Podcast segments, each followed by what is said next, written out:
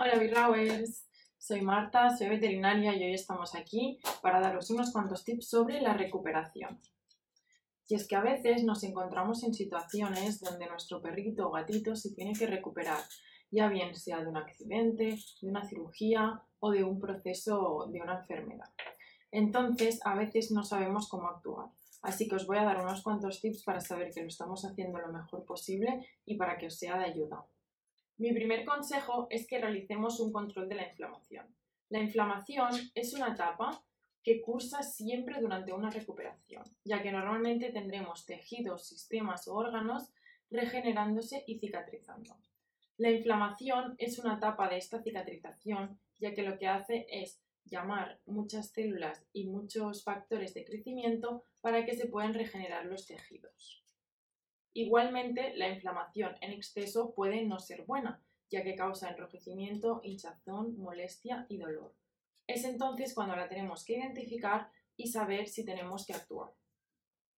Para identificar la inflamación, lo que veremos será los signos que os acabo de comentar veremos que se pone más roja toda la zona, incluso podemos ver como más vascularizada, es decir, si tenemos una pequeña herida puede empezar a sangrar un poquito más, lo veremos que está más hinchado, incluso a veces un poquito más duro esa zona.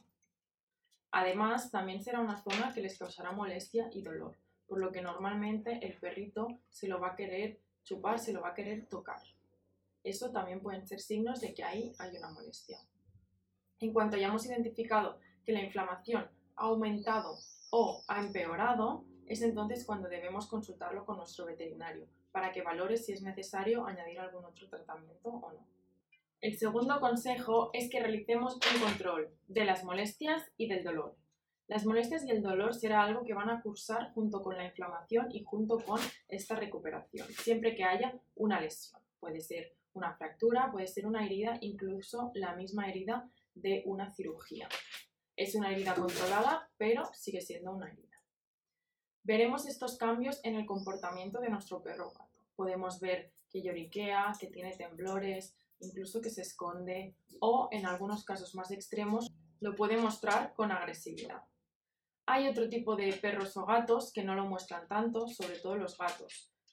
Entonces, solo veremos cambios muy sutiles. Estos cambios pueden ser, por ejemplo, que no quiere jugar, que duerme mucho, que no quiere levantarse y que está apático. También, en algunos casos, no va a querer comer. Es muy importante identificar estos cambios para saber que puede tener dolor o molestias y así que lo podamos ayudar. Y no nos podemos olvidar para nada de la alimentación. La alimentación es un factor clave durante una recuperación, ya que a través de la alimentación se van a obtener todos los nutrientes necesarios para sanar y cicatrizar. Algunos elementos que podemos dar, sobre todo en estos casos en los que los perritos y gatitos no quieren comer o están más apáticos, son caldos de huesos, caldos de carne. Los caldos de huesos irán muy bien sobre todo cuando tenemos que recuperar algo del sistema musculoesquelético, ya que contienen muchos contraprotectores. Y los caldos de carne nos irán muy bien en casos de recuperaciones generales, ya que la base es proteína y grasas y además son muy fáciles de digerir y de comer. Otros suplementos que podemos añadir a la dieta, ya que tienen efectos antiinflamatorios y refuerzan el sistema inmunitario, son por ejemplo la cúrcuma, el jengibre, entre otros.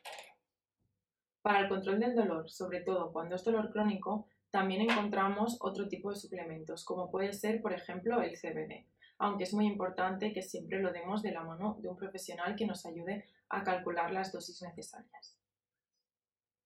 Otro de mis consejos es que realicemos siempre las curas. Será indispensable que se realicen las curas siempre que haya una herida, ya sea una herida por un traumatismo o una herida de una misma cirugía.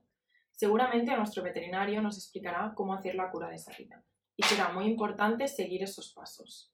Generalmente, para curar una herida, lo que usaremos será clorexidina al 1% de concentración, que es un antiséptico muy recomendado en casos de perros y gatos, y luego podemos aplicar alguna crema cicatrizante.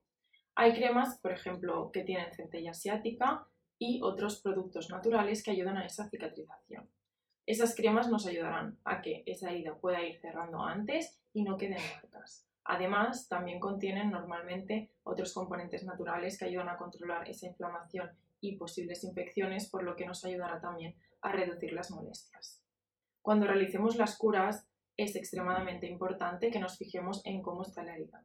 Si vemos algún cambio, por ejemplo, que está más enrojecida, que se ha abierto un poco los bordes o que ha empezado a sangrar más, estos serán puntos clave de que quizás la recuperación no está yendo como debía ir. Entonces será un factor muy importante a tener en cuenta y acudir a nuestro veterinario si vemos que no está yendo como debería ir. A partir de aquí podemos detectar problemas en un primer momento y actuar en cuanto antes. Otro factor que podemos tener en cuenta cuando estamos pasando por una recuperación es el control de las constantes vitales. Las constantes vitales son la temperatura, la frecuencia respiratoria y la frecuencia cardíaca, entre ellas. Estas son las que podemos controlar más fácilmente en casa. Es por esto que algo que podemos hacer y que nos puede ser de gran ayuda es el control de la temperatura. Cuando la temperatura le sube, al igual que nosotros, es porque puede empezar a haber fiebre. La fiebre puede significar que hay algo que no va bien, normalmente una posible infección. Es por eso que podemos ir controlando la temperatura en casa. Para hacerlo pondremos el termómetro en el culito de nuestro perro hasta que haga pip pip, hasta que suene. Si vemos que el termómetro está por encima de 39, podemos empezar a pensar que algo no puede ir bien. Si está por encima de 39 y medio, ya es muy preocupante. Por eso, siempre deberemos consultarlo con nuestro veterinario. En algunos casos puede ser que la temperatura solo haya subido por calor o por estrés, pero en otros casos puede ser un signo de que hay una complicación. Igualmente podemos hacer un control de la frecuencia cardíaca y sobre todo la frecuencia respiratoria, que va a ser más fácil de ver.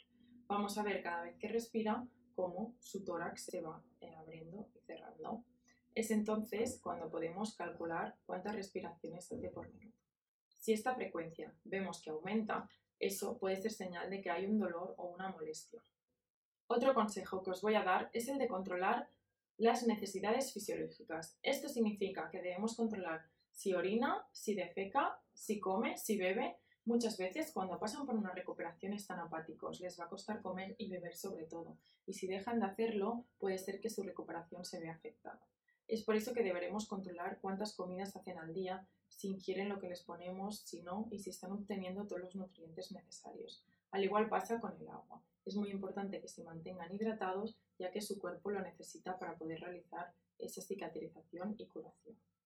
Por otro lado, cuando pasamos por una recuperación puede haber dolor y molestias. Por ejemplo, les puede costar orinar y defecar, sobre todo el tema de defecar, principalmente porque van a pasar mucho tiempo descansando en reposo y eso afecta al sistema digestivo, hace que no tenga tanta motilidad y cuesta más que las heces sean expulsadas. Por eso vamos a controlar si defeca o no. En caso que vemos que no estoy defecando, va a ser importante que le podamos ayudar. A través de la dieta lo podríamos ayudar dándole un poquito más de fibra, además de darle también eh, hidratación. La hidratación se obtiene principalmente bebiendo agua, así que si no quiere beber agua, será muy importante que le podamos ofrecer comida de forma hidratada, como por ejemplo son los caldos. Para ofrecerle fibra lo que podemos hacer es aumentar su ración de frutas y verduras en su comida o añadir, añadir otras fuentes de fibra como pueden ser el psyllium. Para hacer esto podemos añadir, por ejemplo, espinacas hervidas y trituradas a su ración y ponerlo en más cantidad. Y mi último consejo de hoy es que estemos súper atentos a los cambios y no dejemos pasar ninguno.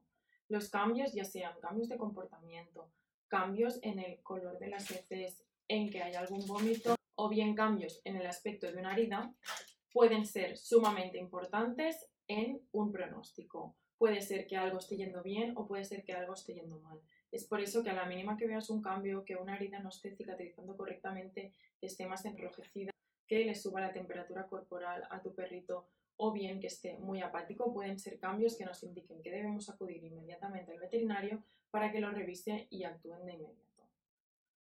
Espero que os hayan servido todos estos tips y nos vemos en el siguiente vídeo, Growers.